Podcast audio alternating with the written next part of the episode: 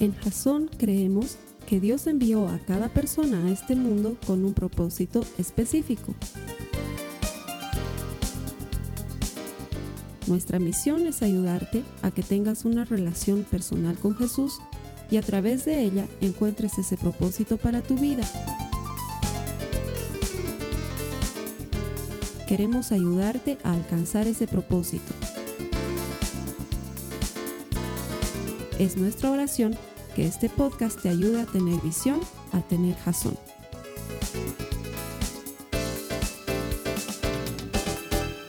Quiero que me digas cómo ha sido tu último día rutinario. ¿Cómo fue tu último día rutinario? No tu último día de vacaciones. Como estamos a inicio de año, para muchos de nosotros todavía es vacación, entonces has dormido el lunes hasta las 10 de la mañana y no has desayunado y has almorzado a las 4 de la tarde, entonces eso no cuenta. Quiero que te pongas a pensar cómo ha sido tu último día rutinario. Ahora, muchos sí ya están en su rutina habitual. Eso es despertarse a las 6 de la mañana, el despertador suena pero le apretan para que suenen 10 minutos más, se duermen 10 minutitos más, vuelve a sonar y lo vuelven a apretar para dormir 10 minutitos más, vuelve a sonar y ya son las 6 y media, entonces ahí sí lo paran el despertador, entran al baño, eh, se meten a la ducha, salen de la ducha, ven su WhatsApp, van a desayunar, reniegan con los niños, salen de la casa, se pelean con el tráfico, dejan a los niños del colegio, se maquillan mientras están yendo de camino a su trabajo, en cada, en cada semáforo rojo están ahí echándole y poniéndose y todo y siguen avanzando, llegan a la oficina, marcan su dedo, empiezan a trabajar, reunión, mail, reunión, mail, hora de almuerzo, eliges dónde almorzar, almuerzas, luego al trabajo otra vez y luego bajas a la casa destruido, llegas, eh, comes algo, te botas en tu sillón y estás whatsappeando un par de horas o viendo Netflix y te duermes. ¿Cuál ha sido tu último día rutinario? ¿Cuál ha sido tu último día rutinario? ¿Por qué? Porque si te das cuenta, lo que va sucediendo en nuestras vidas, en la mayor parte del tiempo no obedece a una decisión, sino a una serie de hábitos que tenemos. Ni siquiera decides, sino que es lo que haces siempre. No conozco una persona que diga, hoy me cepillo con mi cepillo colgate o con mi cepillo Oral B. Mm, creo que hoy tengo ganas de Oral B. No, te cepillas con el único cepillo que tienes hasta que está deshaciéndose. Eso no es una decisión, eso es un hábito. Los que no lo hacen, por favor, háganlo. Cepíllense los dientes. Es bueno. La mayor parte de las cosas que hacemos en el día no son decisiones conscientes, solo son hábitos, cosas que hacemos rutinariamente. Y eso es lo que nos lleva a vivir el tipo de vida que vivimos. Y la semana pasada aprendíamos que la gente exitosa hace consistentemente lo que otros hacen solo ocasionalmente. Una persona de éxito hace consistentemente lo que otros solo hacen ocasionalmente. También aprendíamos que nuestra vida es la suma de todas las pequeñas decisiones que tomamos cada día y que nosotros necesitamos medir nuestro éxito no en base a las metas, sino más bien en base a los sistemas que desarrollemos para lograr una vida exitosa. Eso lo aprendíamos la semana pasada. Hoy vamos a entrar en algo mucho más práctico todavía. Y te aconsejo que tomes notas. De hecho, los que están con la aplicación de Biblia tienen ahí la posibilidad de añadir sus notas a lo que están aprendiendo. ¿Por qué? Porque te vas a olvidar de lo que te estoy compartiendo para el miércoles. Ya pasó. Ayer que estábamos en el retiro de servidores, la Carly nos compartía muchas cosas y entre ellas un dato que me deprimió mucho.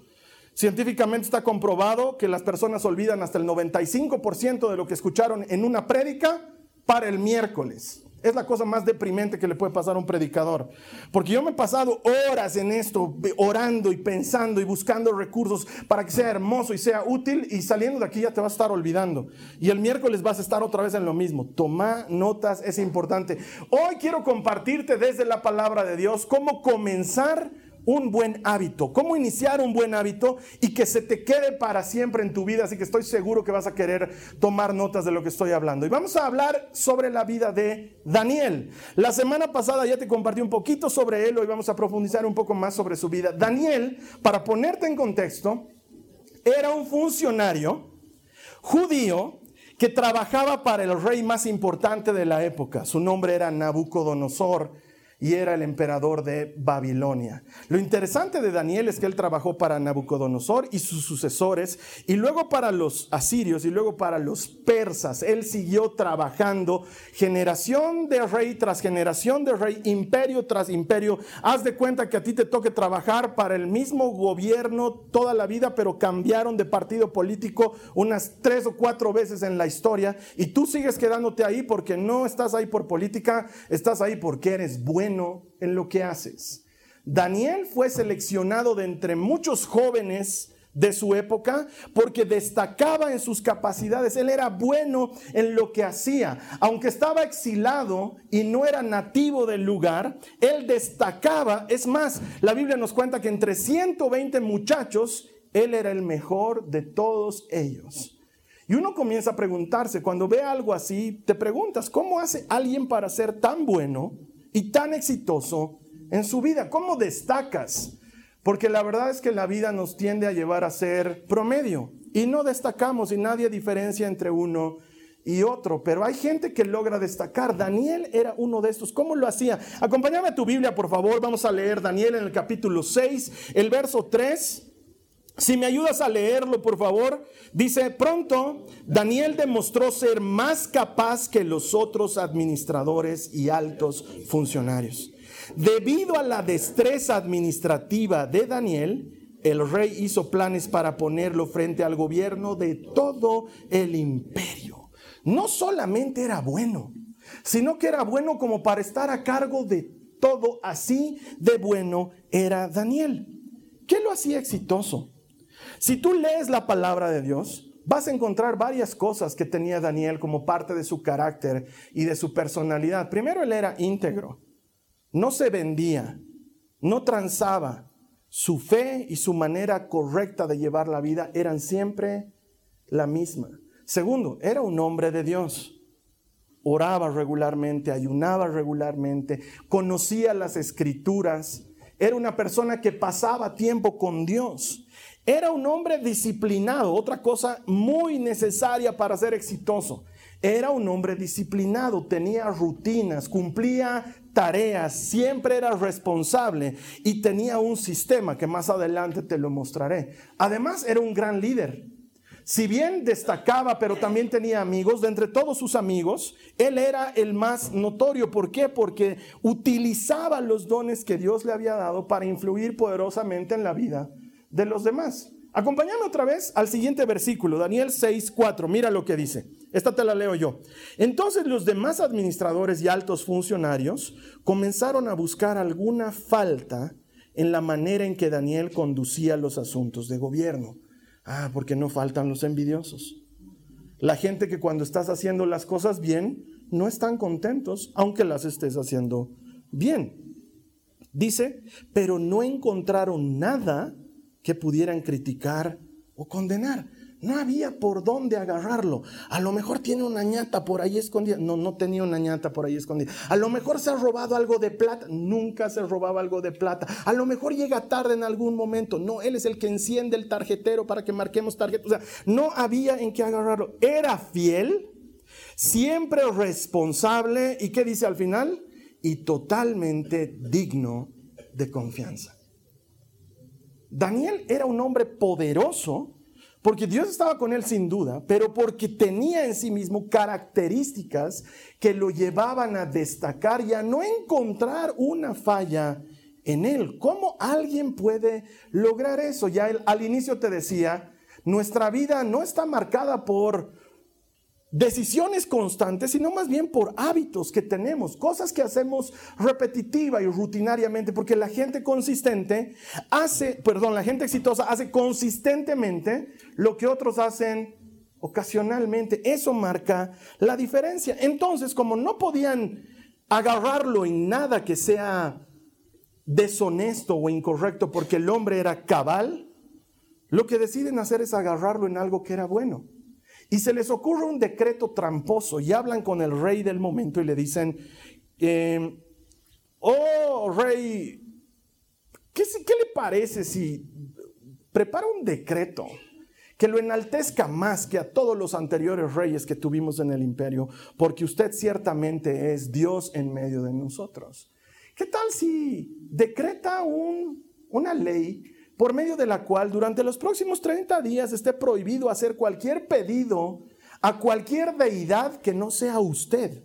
Si alguien le pide algo a cualquier Dios, cualquiera sea este Dios que no sea usted, esa persona merecería ir a los leones. Y este emperador, lleno de ego y vanidad, dice, oye, genial, que me hagan a mí sus pedidos porque finalmente yo soy Dios en la tierra, porque eso era lo que los emperadores manejaban en su momento y basta con que leas historia para que te des cuenta que era así. Entonces el rey lanza este decreto. Y este decreto estaba especialmente hecho para que Daniel cayera en una trampa porque Daniel tenía un sistema. Él no solo tenía buenos hábitos, sino que tenía un conjunto de pequeños hábitos que se transforman en un sistema. Y su sistema lo hacía exitoso. Y mira lo que dice Daniel 6 en el verso 10. Sin embargo, cuando Daniel oyó que se había firmado la ley, fue a su casa y se arrodilló, ¿qué dice ahí? Como de costumbre en la habitación de la planta alta, con las ventanas abiertas que se orientaban hacia Jerusalén. Oraba tres veces al día, y esa es la parte más importante, léela conmigo tal como siempre lo había hecho, dando gracias a su Dios. Daniel tenía un sistema, un pequeño hábito consistente en el tiempo que lo llevaba a ser exitoso. Él todos los días, tres veces al día, oraba a Dios. Puede, puede parecer poca cosa, Puede parecer que no haría la gran diferencia, pero quiero decirte de parte del Señor que las grandes diferencias y los grandes resultados comienzan con pequeñas decisiones que tomamos cada día. Porque esa pequeña decisión se transforma en un hábito si lo mantienes en el tiempo y los hábitos generan los sistemas que hacen que la gente sea exitosa. Daniel no buscaba algo, Daniel buscaba ser alguien. ¿Te acuerdas lo que aprendíamos la, semana pasada? Yo te invitaba que en lugar de ponerte una meta para lograr algo, le preguntes a Dios quién quiere que tú seas para buscar ser alguien. ¿Quién quería ser Daniel? Él quería ser un hombre de Dios. ¿Qué hace un hombre de Dios? Un hombre de Dios ora.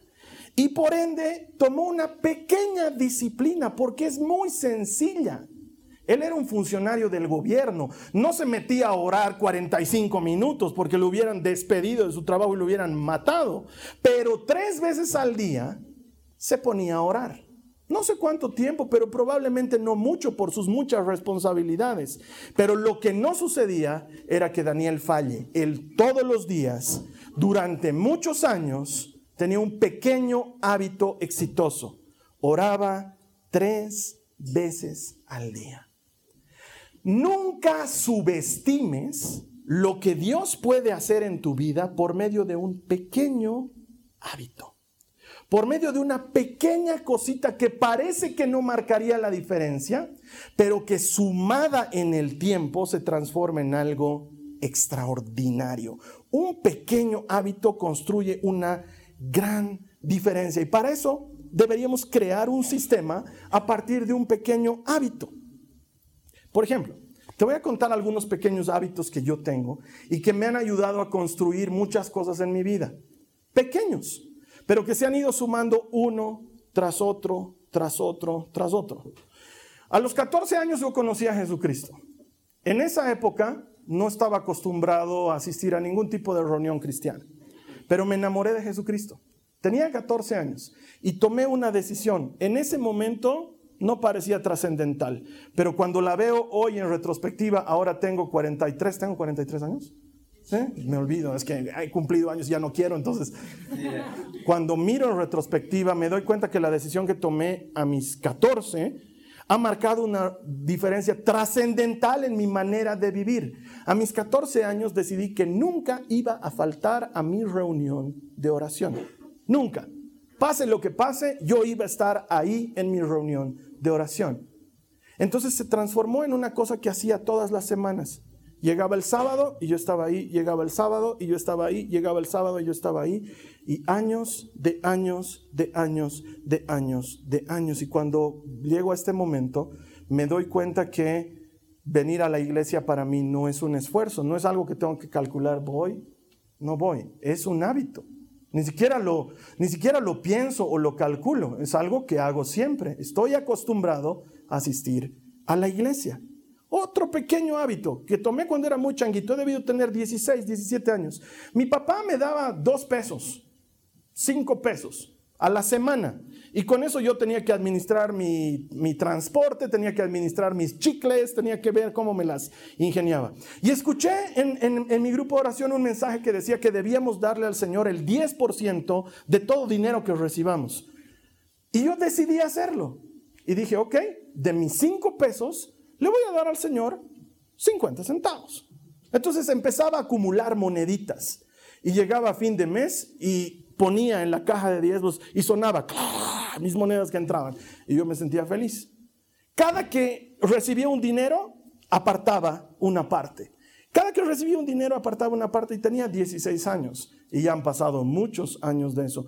Nunca más en la vida es un problema para mí. Alguien me paga y lo primero que hago es apartar el 10%. Es un hábito en mi vida, no lo pienso, no digo, mm, esta vez creo que no voy a apartar porque no sé si me va a alcanzar, o mm, mucho me han pagado esta vez, el diezmo sería mucho, tal vez le voy a dar el 5% más al Señor esta vez. No, es un hábito, me pagan y lo aparto, me pagan y lo aparto durante muchos años de toda mi vida hasta el momento. O por ejemplo, Escuché que la gente leía la Biblia, entonces decidí leer la Biblia. Pero a veces leía la Biblia, a veces no leía la Biblia, a veces pasaban semanas sin que la lea y a veces otra vez empezaba a leerla y llegaba a Crónicas o a Levítico y se volvía odioso, entonces la dejaba y luego volvía a agarrarla y la dejaba hasta que un día decidí, voy a leer la Biblia todos los días. Y empecé a hacer de eso un hábito. Y alguien me dijo, para que no te sea pesado, lee solo un capítulo. Entonces todos los días despertaba, tomaba mi Biblia y leía un solo capítulo. Pero habían días en que me entraban más ganas, entonces leía dos capítulos. Y después de un tiempo me daban más ganas y leía tres capítulos. Hasta que un día escuché que mi líder que me estaba enseñando a predicar dijo, yo he leído la Biblia 43 veces en mi vida. ¿Ah? ¿Cómo has hecho eso? Una vez por año. Yo dije, si ella puede, yo también puedo. Me conseguí un plan de lectura bíblica de esos que te daban una lectura para cada día, de tal manera que en un año leas la Biblia completa. Oye, ya llevo 17 veces de haber leído toda la Biblia desde la tapa hasta el final. Solo dos años paré desde el momento que tuve decisión de hacerlo. Cuando nació la Nicole, todo ese año me di sabático. Y cuando nació la María Joaquina, todo ese año me di sabático de leer la Biblia pero luego volví a retomarla. Este año es mi año número 18. Entonces para mí la cosa más normal del mundo es ese pequeño hábito en el que leo una porción de mi Biblia todos los días hasta que a fin de año he terminado de leerla.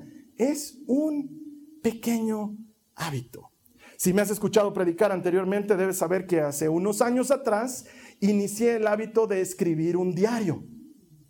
Porque había escuchado de mi pastor y de líderes importantes que esa disciplina te ayudaba a tener memoria de lo que Dios había hecho por tu vida y a medir dónde estabas y hacia dónde estabas avanzando.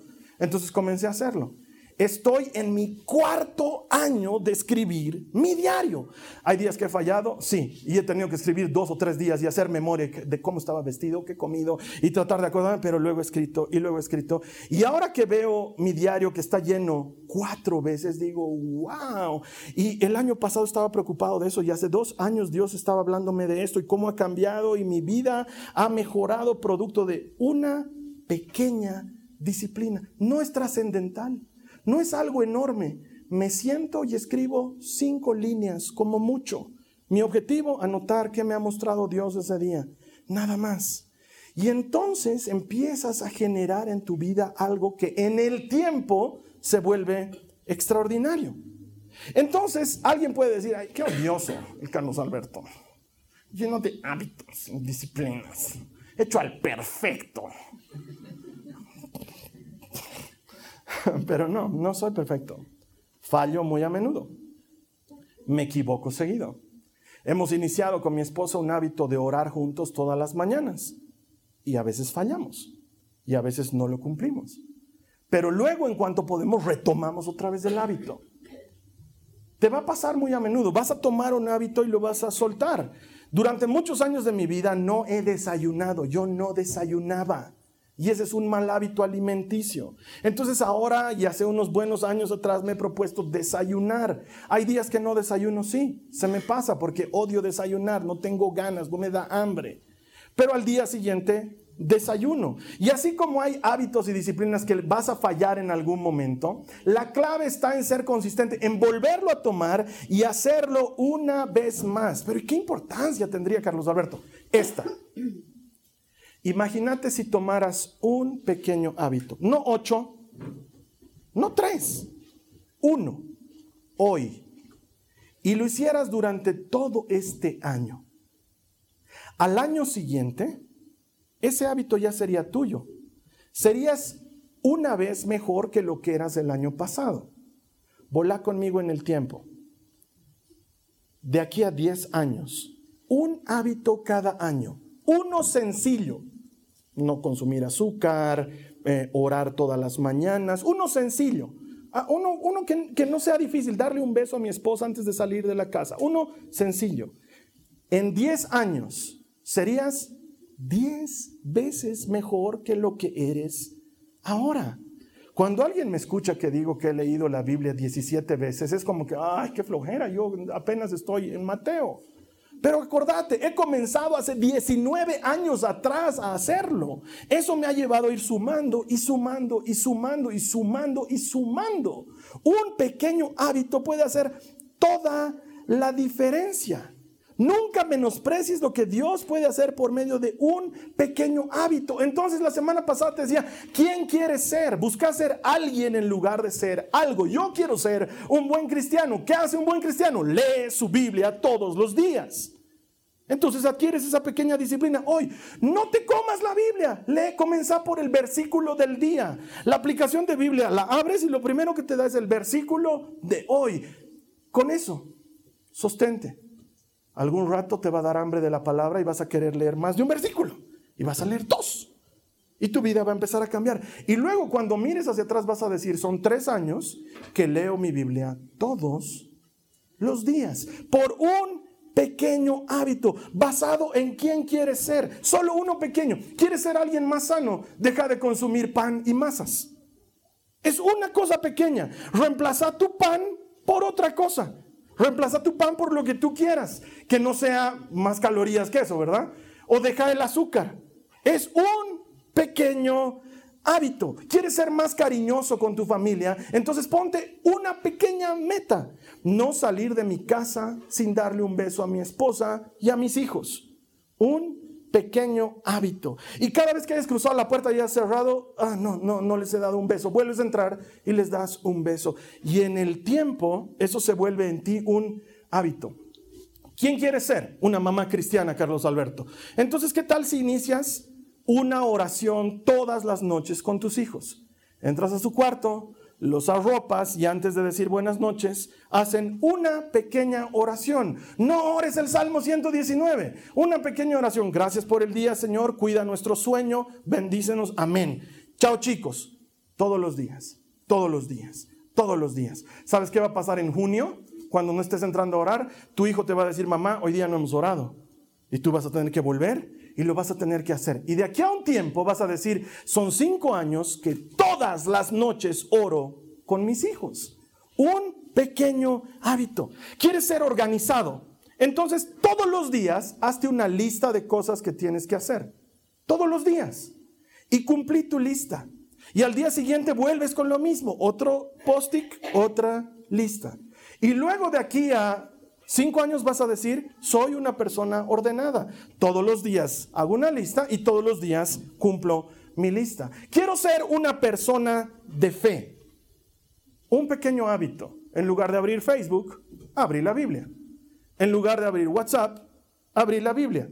Todos los días. Un minuto.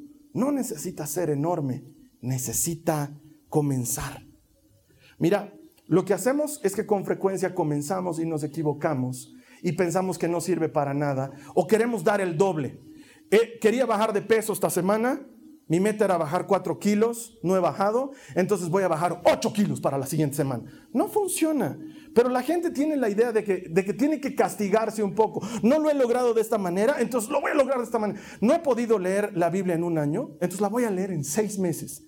No pues, si en un año no has podido, ¿qué te hace pensar que en seis meses lo vas a lograr? Eh, eh, ya van dos meses que he fallado en mi diezmo. Entonces ahora voy a dar un diezmo que me duela. No, no funciona de esa manera. No es castigándote que vas a lograr algo. Es al contrario, con un pequeño hábito. No subestimes jamás lo que Dios puede hacer con una pequeña cosa que tú decidas hacer. Entonces te voy a invitar a y dar herramientas prácticas para crear un sistema. Porque ya tienes un sistema y quizás tú me digas, no, Carlos Alberto, no tengo un sistema. Tienes un sistema, no, Carlos Alberto, yo soy muy desordenado, no tengo un sistema. Tienes un sistema. Te levantas tarde, a veces no te duchas, no te cepillas los dientes antes de salir a la oficina, comes en el camino, tu auto está lleno de migas, llegas tarde al trabajo, pones excusas por haber llegado tarde al trabajo, comes a media mañana, tus amigos traen salteña o sándwich de chola o gelatina o lo que sea, y luego almuerzas doble porque no bajas a tu casa, no comes sano porque no hay nada sano para comer, y luego regresas a tu casa de mal humor, no charlas con tus hijos porque estás cansado y te botas en tu silla a ver Netflix y tienes un sistema. Lo haces todos los días. No es bueno, pero lo haces todos los días. la mayor parte del tiempo no decidimos, solamente tenemos hábitos. Yo te invito a que mejores tu sistema. Tomando nota, primera cosa que puedes hacer para desarrollar tu sistema. Necesito crear un buen hábito y eso comienza por, número uno, hazlo obvio. Hazlo obvio, que sea notorio, que sea público, que todo el mundo lo sepa, que te ayude a recordarlo. Por ejemplo, has decidido tomar vitaminas. Pon el frasco de vitaminas en tu mesa de noche, cosa de que cuando estés por acostarte veas el frasco y digas, ah, he dicho que tengo que tomar vitaminas. Y eso te recuerde que tienes que tomar vitaminas. O por ejemplo, has decidido que vas a leer, porque eres una de esas personas que no lee, porque vivimos en un país y en un mundo donde la gente cada vez lee menos. Pero tú has decidido, no, no, no, yo quiero ser de los que leen porque eso me ayuda a crecer. Entonces, ¿sabes qué? Pon el libro que quieres leer sobre tu almohada, para que cuando estés yendo a acostarte digas, ah, no he leído y entonces tomes el libro y lo tengas que leer. Hazlo obvio. Pon el azucarero muy lejos de tu alcance.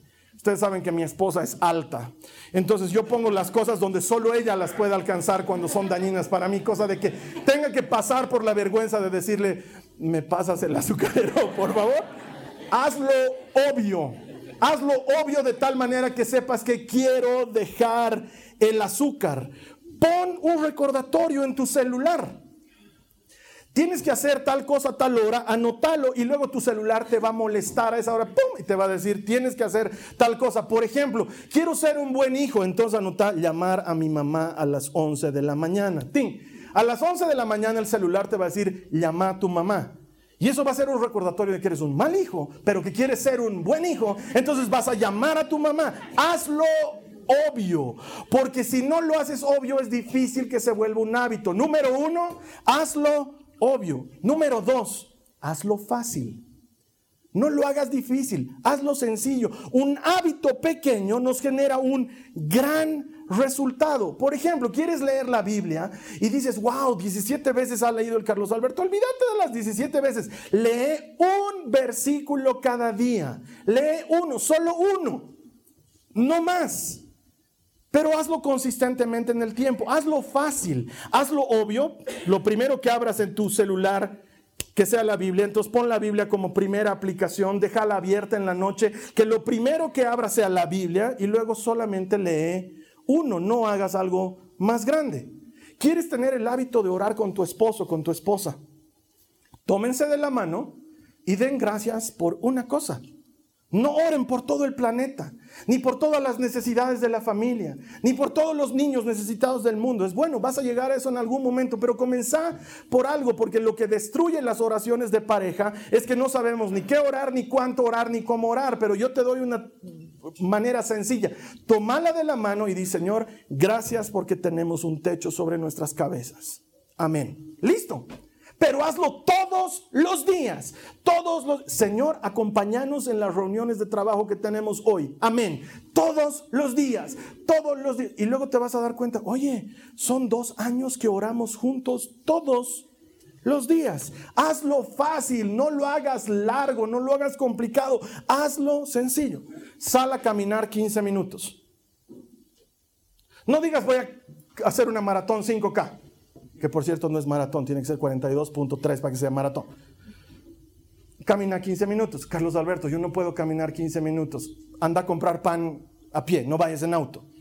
Mm, realmente no puedo eso. Mm, no subas en ascensor, usa las gradas. No, realmente no puedo hacer eso. Mm, sal de tu cama y da un salto después de salir de tu cama. Haz algo pequeño, una cosa, pero todos los días, todos los días. ¿Por qué? Porque la gente exitosa hace consistentemente lo que otros hacen ocasionalmente. Haz una pequeña cosa. Mira, no hay forma más sencilla de comenzar un hábito que esta. Hazlo obvio, hazlo fácil. Y ¡pum! Ya tienes un hábito ahí. Eso es lo que hacía Daniel. Tres veces al día oraba. ¿Era obvio? Sí. ¿Era fácil? Recontra. Ponía su alfombrita, se ponía de rodillas, abría sus ventanas, te bendigo Señor, Dios creador del universo, gracias, amén. Y se iba a su trabajo. Tres veces al día, todos los días. Pero para que funcione mejor, te ayudo a formar un sistema. Toma nota. Vas a anotar esto. Después de una línea en blanco, voy a otra línea en blanco. Los que tienen las notas de la prédica ya se los anoté. Después de una línea en blanco, voy a otra línea en blanco. Por ejemplo, Daniel, después de desayunar, voy a orar. Después de almorzar, voy a orar. Después de cenar, voy a orar. Oh, ya tengo mi sistema para orar tres veces al día. Eso es lo que hacía Daniel. Tenía un recordatorio y tenía un hábito. Sencillo. El almorzar me hacía recuerdo que después oro. El cenar me hacía recuerdo que después oro. El desayunar me hacía recuerdo que después oro. Después de línea en blanco, voy a línea en blanco. Eso te va a ayudar a tener un sistema. Te cuento, por ejemplo, qué hago yo. Me despierto en las mañanas y lo primero que hago es ver mi cita bíblica del día. Después de eso, entro al baño, me ducho, llevo a las chicas al colegio, vuelvo a la casa, tomo de la mano a mi esposa, oramos juntos, le doy un beso, me voy a desayunar. Después de desayunar, leo mi Biblia. Después de leer mi Biblia, escribo mi diario. Después de escribir mi diario, empieza mi día de trabajo. Un pequeño sistema lo haces todos los días y en el tiempo te das cuenta que has escrito tu diario cuatro años seguidos y que has leído tu Biblia 17 veces en total. Un pequeño sistema. Después de, voy a hacer, después de, voy a hacer, y así creas un disparador de hábitos. Después de cepillarme los dientes en la noche, voy a leer un capítulo de mi libro. Y listo haces eso consistentemente. Cada que te cepilles los dientes, eso va a ser un recordatorio de tienes que leer tu libro. Después de salir de la oficina, voy a llamar a mi mamá para preguntarle cómo está. Sales de la oficina y llamas a tu mamá. Después de, voy a hacer esto. No es difícil. Es hacerlo obvio y hacerlo fácil. Y tú puedes crear muchos disparadores de hábitos. Después de acostar a mis hijos, voy a orar con mi esposo. Después de dejar a mi esposa, voy a orar de camino al trabajo en el auto. Entonces también ahí vas a ver cómo a veces la vida te patea porque un día se te arruina el auto y tienes que ir a la oficina en taxi y estás en ese conflicto de ahora qué hago, porque yo oraba camino a la oficina. Entonces, maestro, vas a disculpar, Padre, en el nombre de Jesús, te doy gracias, porque es tu hábito. O ese día no lo haces y al día siguiente estás, no, tengo que conseguir auto porque yo oro en el auto. Yo oro en el auto. ¿Por qué? Porque se te ha vuelto un hábito. Después de hacer esto, voy a hacer esto otro. Después de ducharme me voy a cepillar los dientes. Después de cenar voy a hacer, después de voy, después de voy. Un hábito pequeño pero consistente. Entonces, hermana, hermano, Te pregunto ahora, ¿quién quieres ser? ¿Quién quieres ser? ¿Qué te ha estado mostrando Dios? ¿Quieres ser una persona comprometida? ¿Quieres ser un esposo cariñoso? ¿Quieres ser una mamá dedicada? ¿Quieres ser un cristiano valiente? ¿Quieres ser una mujer de fe? ¿Qué quieres ser?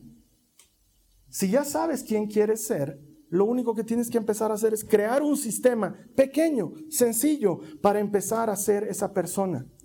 Los hábitos se van sumando en el tiempo, uno tras otro. Y con el tiempo te transformas en esa persona que querías ser. Mira, las cosas que te he contado de mi vida no son porque piense que puedo ponerme como ejemplo. De hecho, creo que estoy muy lejos de poder decir como Pablo, imítenme a mí como yo imito a Cristo. Creo que me falta mucho todavía. Soy un flojo rehabilitado. De verdad, mi mamá y mi papá están aquí y ellos saben que yo era amargo de flojo. Amargo de flojo. Mi mamá entraba cuando yo era chango, chango en Bolivia quiere decir joven, no mono como en México, aunque por mi comportamiento me parecía un mono. Mi mamá entraba a mi dormitorio 11 de la mañana, yo seguía en pijamas en vacaciones y ella entraba enojada, abría mi puerta así de golpe y me decía, sigues de pijama. Entonces jalaba mis frazadas y las botatas al piso y me decía, la juventud está en la calle trotando, haciendo deporte y vos estás aquí languideciendo. Porque yo era amargo de flojo. Pero eso era cuando tenía 17, 18 años. Y cuando miro la suma de pequeñas decisiones, una tras otra, no te puedo decir cuál me ha vuelto disciplinado, pero hoy yo despierto temprano, hoy yo entrego mis trabajos a tiempo, hoy no tengo tareas pendientes, hoy no le debo plata a nadie. ¿Por qué? Porque con los años una pequeña cosa más otra pequeña cosa, más otra pequeña cosa, más otra pequeña cosa, han llegado a transformarme en una persona completamente distinta de quien yo era. No soy perfecto, soy un flojo rehabilitado, pero te puedo decir que no desprecies jamás lo que Dios puede hacer por medio de un pequeño hábito consistente. Termino con esto. Mira lo que dice la palabra de Dios en Zacarías, en el capítulo 4, en el verso 10 dice, no menosprecien estos modestos comienzos, pues el Señor se alegrará cuando vea que el trabajo se inicia. No lo desprecies. Tal vez es una cosa sencilla, fumas mucho. Entonces, ¿quieres dejar de fumar? Después de almorzar, no voy a fumar, voy a tomar agua y reduces uno de los tres cigarros que te fumas en el día. De aquí a un año vas a estar fumando solamente una vez al día. Si a eso al año siguiente le, añades otro hábito, sacar el cigarro y reemplazarlo por una zanahoria, de aquí a dos años estás libre de, tabaco, de aquí a cinco años tus pulmones están bien, de aquí a seis años tu cabello brilla, tus uñas son hermosas, has recuperado la juventud y el cigarro es solo un mal recuerdo. Un pequeño hábito. Hazlo obvio, hazlo fácil, créate un sistema no menosprecies lo que Dios puede hacer por medio de un pequeño hábito. La siguiente semana, porque hoy estamos viendo cómo comenzar un buen hábito, la siguiente semana vamos a ver cómo terminar malos hábitos, cómo desarraigarlos de nuestra vida. Hoy te lanzo el mismo desafío que la semana pasada. Ora y ve quién quiere Dios que seas. Y a partir de eso, no elijas 15 nuevos hábitos. Comienza con uno. Uno sencillo, uno que puedas cumplir. Mira, quizás no bajes de peso de hoy a febrero todo lo que querías, pero de hoy a diciembre, solamente quitándote el azúcar, puedes comenzar algo extraordinario en tu vida. Un pequeño nuevo hábito. Tomo agua en lugar de tomar gaseosas un pequeño hábito. En lugar de decir palabrotas, digo el nombre de una fruta. Un pequeño hábito. Uno solo, uno sencillo, uno obvio, uno fácil. Y de aquí a un año, no menosprecies lo que Dios hace por medio de un pequeño hábito, porque Él se alegra cuando comienza el trabajo. Te voy a invitar a que cerremos nuestros ojos. Vamos a orar. quiero que en lo que nos preparamos para orar te pongas a pensar qué persona quieres ser. ¿Qué tipo de persona quieres ser? Porque Dios quiere ayudarte a llegar a ser esa persona. Y la gente de éxito hace consistentemente lo que otros hacen ocasionalmente. Y el éxito no consiste en las metas. Te aseguro que el éxito consiste en honrar a Dios todos los días. Ese es el verdadero éxito. Con los ojos cerrados, pensando en quién quieres ser, te invito a que hagas esta oración conmigo. En la oración le vamos a decir al Señor Jesús, Señor Jesús, muéstrame quién quieres que yo sea y dame, Señor, lo necesario para cultivar este hábito, este pequeño hábito, este sencillo hábito que me va a llevar consistentemente a llegar a ser esa persona que tú quieres que yo sea. Si esta es la oración que tú quieres hacer, yo te invito que ahí donde estés, con los ojos cerrados, ores conmigo, repitas, dile, Señor Jesús, te doy gracias porque me has hablado al corazón. Me has mostrado muchas cosas que quieres cambiar y que puedes cambiar. Te pido, Padre, en el nombre de Jesús, muéstrame quién quieres que sea. Muéstrame quién quieres que sea y ayúdame a obtener un pequeño hábito, un sistema sencillo para lograr consistentemente llegar a ser esa persona. Creo que todo lo puedes en mí. Yo por mi cuenta fallaría. Pero contigo todo lo puedo porque tú me das fuerzas. Te entrego mi vida.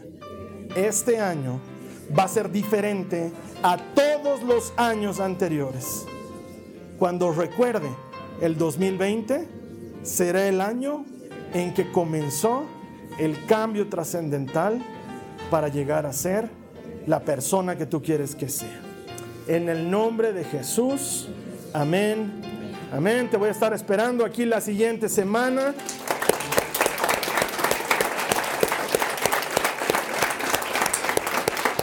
Solo te pido un favor, compartirle esto a alguien más. No sabemos quién puede estar necesitando un empujoncito para que este sea el mejor año de su vida hasta ahora. Te voy a estar esperando aquí la siguiente semana. Esta ha sido una producción de Jason Cristianos con propósito.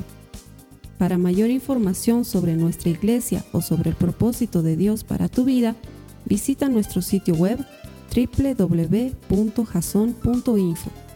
Allí encontrarás muchos recursos para animarte en tu relación con Dios, enseñanzas, nuestro blog, prédicas y mucho más. Te lo deletreamos www.jazon.info también puedes visitarnos en nuestro sitio en Facebook www.facebook.com barra Que Dios te bendiga abundantemente. Muchas gracias.